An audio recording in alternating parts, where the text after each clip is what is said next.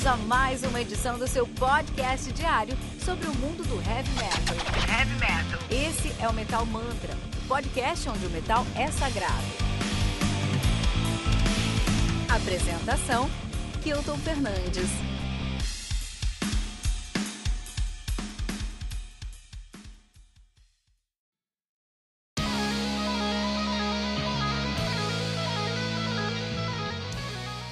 Unchained the Night do Thunder Slave, lançado no dia 26 de junho de 2020 de maneira independente. Os caras contam aí, o álbum conta aí com 10 músicas, totalizando 45 minutos de play. O Thunder Slave, que é uma banda de speed, speed heavy metal de Monterrey, no Evo León, no México, nativa desde 2015, lançando seu debut agora, o Unchained the Night, em 2020. A banda que é formada por Alan Adjala na bateria, Carlos Wild no vocal e na guitarra, Renzig V no baixo, Desculpa, Rezek V tocava baixo até 2018, aí ele assumiu a guitarra agora 2018. Eu sempre me confundo com os caras que trocam esses papéis na banda, mas é isso aí. O Rezek V é o guitarrista hoje.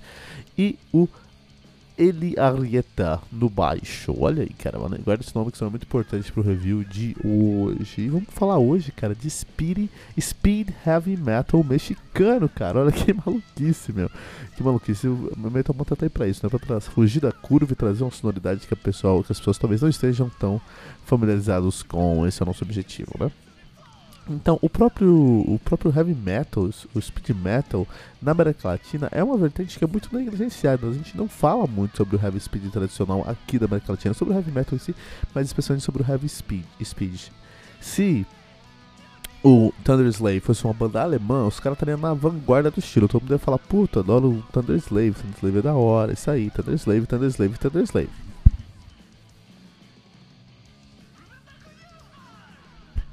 Mas os caras estão no México, cara. Terra de El Chapo aí, olha só, cara. Inclusive, o México é um, um, um, país muito interessante que eu gostaria de conhecer um dia, cara. Minha esposa tem medo, mas eu adoraria conhecer o México, cara. Ah, mas como eles estão lá no México, pessoal fala, não, pô, heavy speed tradicional do México, eu não vou ouvir. O pessoal torce o nariz, o pessoal segrega, o pessoal ostraciza, aprendi essa palavra aí essa semana. né? É, e é incrível como na Argentina, no México, na Nicarágua, nós temos bandas aí de heavy speed metal com muita, muita qualidade mesmo, muita qualidade, né? Isso tem refletido aqui no Brasil, bem pouquinho, mas tem refletido. Por exemplo, a gente tem aí o Jack Devil, não o Jack Devil aqui no Brasil, com é uma banda de heavy speed metal, até um pouco mais de thrash speed metal, speed metal, é, brasileira, muito boa. Agora vai aparecer aqui no Metal Mantra também, né? Essa banda aqui, cara, eu tenho que tirar o chapéu pros caras, porque os caras, essa aqui é uma banda recente, uma banda de 2015, os caras fizeram debut em 2020. Um, e os caras tiveram muita coragem de fazer um som bem vintage, que tem esse cheiro de oitentista, tem essa cara de oitentista, e lançou no meio da pandemia do novo coronavírus, cara. Olha aí, no meio da pandemia, cara, que maluquice, né? Uh, e acho que a coragem valeu super a pena aí pra eles, porque essa banda precisa ser, ser vista, cara. Essa banda precisa ser discutida, cara. Um, a gente tem que falar sobre, sobre isso aqui. Na verdade, precisa falar sobre o heavy metal mexicano, né, cara? E qualquer hora vai aparecer aí aquele Metal Mantra. Agora a gente vai ter aí um Metal Atlas, metal, metal heavy metal mexicano. Vale a pena, tem coisas legais ali pra gente dar uma discutida lá no México, né? Uh, esses caras aqui, eles lançaram um EP, meu. Eles lançaram um EP em 2017, né? É o EP que também se chamava Thunder Slave. Depois em 2020 eles lançaram agora um single, que é o Maniac, né? E são os que eles queriam mesmo lançar. Eles lançaram de maneira independente. Falaram, não, a gente vai lançar esse ano 2020. É o ano do Thunder Slave no mundo, cara. Os caras estavam aí. É, os caras tinham certeza que isso ia acontecer, cara. E nada parou os caras. Eu acho isso muito interessante. Isso é muito, muito próprio do speed metal, do heavy metal. Você faz um, um, um som mais, mais contemporâneo, digamos, é um som mais em voga, né? Se a gente faz aí um, um álbum de de pago funk, cara. Nem sei se isso é mais contemporâneo, eu sou meio velho já. Tá todo mundo te, te dando uma força. Não, faz sim, cara, faz sim, faz lá, não, com certeza, faz sim. Mas você vai fazer um som de heavy speed metal no México, cara, puta, é mais complicado. Quer dizer, já é complicado. Você está produzindo um som que tá na mídia. Imagina você for produzir um som que não tá na mídia, cara. Aí o negócio fica mais difícil ainda. E, eu, no meio de uma, de uma pandemia, cara. E no México, cara. Então, assim, eu realmente é, eu fico muito feliz que essa banda chegou até mim, cara. Eu fico muito feliz que a gente consegue falar sobre Thunder Slave aqui no Metal Mantra hoje. Porque é um som que, sinceramente, eu não teria como encontrar se não fosse a internet. Não fosse aí é, o Metal Mantra, né? O Metal Mantra me coloca nessa posição eu tenho que escutar música todos os dias. Eu amo isso e conheço novas bandas e tanto trazer novos sons novos aqui pra gente discutir coisas que estão acontecendo pra gente saber o que tá acontecendo aí. E eu fico feliz que a gente tá criando uma comunidade de pessoas que. Uma comunidade de pessoas. Tá criando uma comunidade ao redor disso. Pessoas que vêm aqui todos os dias para conhecer bandas novas, para escutar sons novos, para ser desafiado e, e, em outras. Em outras vertentes, outras sonoridades. Isso é muito legal, né? Quando eles lançaram aqui o, o, o, o o Unchained Night, né? Quando eles lançaram Unchained Night, eles também lançaram um lyric video para esse álbum aqui, eles lançaram um lyric video para o Warriors of the Night. Então todos os nomes dos caras têm essa pegada aí, né? Tem tudo Light, Night. Tudo nessa pegada de guerreiro do heavy metal que eu acho legal. Eu acho que é um estereótipo. O, depois do Manowar é difícil fazer isso, né? Tudo fica soando meio Massacration se você, se você fala sobre isso, mas é, acho válido. Acho que se essa é a proposta da banda, não tem problema nenhum, mas tem que deixar claro que é uma proposta e tudo mais, né?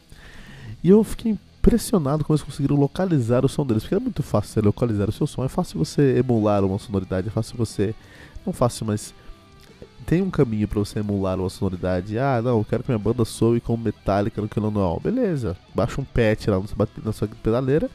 É, o, o, o, o vocal precisa. chuta o saco do vocalista para começar a ficar com raiva e cantar com raiva contrata o melhor baixista da sua região e o batera troca a, os, a caixa por uma panela e tá beleza. Você vai soar com metálica, não tem problema, cara.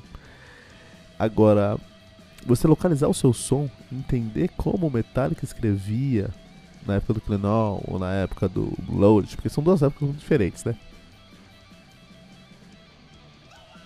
Entender como eles escreviam é, é, e emular essa escrita trazendo para você sem colocar sua própria influência é muito difícil. Porque localizar seu som é você fazer um som que soa como tal coisa, né? Como soa como tal cena, soa como tal banda, soa, soa como tal época. E você não. Geralmente você não viveu essa época, você não estava nessa época, você não estava nesse lugar, você não era dessa banda. É, obrigatoriamente você não era. Se você está localizando seu som, obrigatoriamente você não era dessa banda, né? Então é um exercício, exercício assim de abstração interessante, cara. Uma abstração muito interessante, né? É, se você vai escutar esse som aqui, você vai parecer estar ouvindo um trash californiano lá nos anos 80, entendeu? Ou coisas mais leves de Creator, assim, cara, lá na Alemanha. É muito legal. É realmente uma versão fidedigna aqui de um híbrido entre o Motorhead, o Enforcer e o Schoolfest. Isso me deixou impressionado, impressionado mesmo, como os caras conseguiram localizar a sonoridade deles. Eu fico muito intrigado em tentar encontrar que som que as bandas estão fazendo, né? Nesse aqui foi tranquilo, cara. Eu sentei e já sabia o que os caras estavam fazendo. Isso aqui foi muito legal. Foi bem tranquilo. A produção desse álbum é independente, né? É, e surpreendente também, porque o baixo tá na linha de frente, tanto no, num timbre que ele tá trazendo, um timbre impecável. É um timbre de paleta, mas é um timbre de paleta com bastante overdrive, mais limpo, então tem um destaque muito legal. E tem. E desde a composição, a composição foi pensada para esse álbum ter um baixo ali na linha de frente, cara. Isso é muito difícil de encontrar, é muito legal. É um dos melhores trabalhos de baixo que eu já encontrei na minha vida dentro do heavy speed metal. Então, se você tem uma banda aí, se você comanda as quatro cordas da sua banda, e você faz um som com essa pegada, puta, isso aqui é referência para você. Vem escutar pra você entender como o senhor é, a gente falou sobre ele aqui, o Eli Arrieta. Eli Arrieta, como o senhor Eli Arrieta é, traz sonoridade. Inclusive ele tem um ISP lindo, cara. Ele tem um ISP lindão, quatro cordas aqui, cara. Muito legal. Ele também já tocou lá no Coventry, Coventry, né? Que é uma banda também de Monterrey, também de speed thrash metal aí. É, a gente tem que trazer, né? A gente tem que fazer, trazer esses caras aqui pra. pra. pro Metal Mantra, que a gente não pode perder isso aí não, cara. Trazer especial pro Metal Mantra mesmo. Um, tem um, uma guitarra que, enquanto ele tá solando ou fazendo riff, tá super bem produzido. Na época, na hora dos power chords, aí eu acho que não fica tão legal. Acho que fica meio solto, soa como um filler aqui a sonoridade dos caras. Então acho que faltou um pouquinho mais dessa produção de guitarra e tudo mais. Enquanto tá fraseando, enquanto tá solando, meu, tá muito bem equalizado, muito sonorizado, tá, tá bem legal mesmo. E tem um vocal que traz uma estranheza, porque tem uma, uma, uma produção mais datada, né? É um vocal com produção mais datada. Mas pra mim faz todo sentido dentro da proposta da banda você ter esse vocal mais datado aí. Então, pra mim não tem muito, muito problema não, né? É, então, eu acho que é, é difícil para os caras construírem uma identidade, né? Porque eles precisam se preocupar em emular um som que já existe, né? E aí os caras perdem, acabam perdendo a chance de se caracterizar com sua própria identidade, trazer sua própria identidade. Mas como essa é a proposta dos caras, eu acho que tá tudo bem. E como esse aqui é um som que é o mais popular nas rádios em 2020, cara, eu consigo ver um som nichado. E som nichado sempre tem uma, uma identidade. Então acho que aqui foi suficiente para criar uma identidade, mesmo emulando uma identidade. Maluquice, né? Acho muito interessante isso. E eu queria deixar uma pergunta para você aqui no metalmantra.com.br. Qual a sua década predileta do heavy metal mundial? Deixe seu comentário aqui em metalmantra.com.br.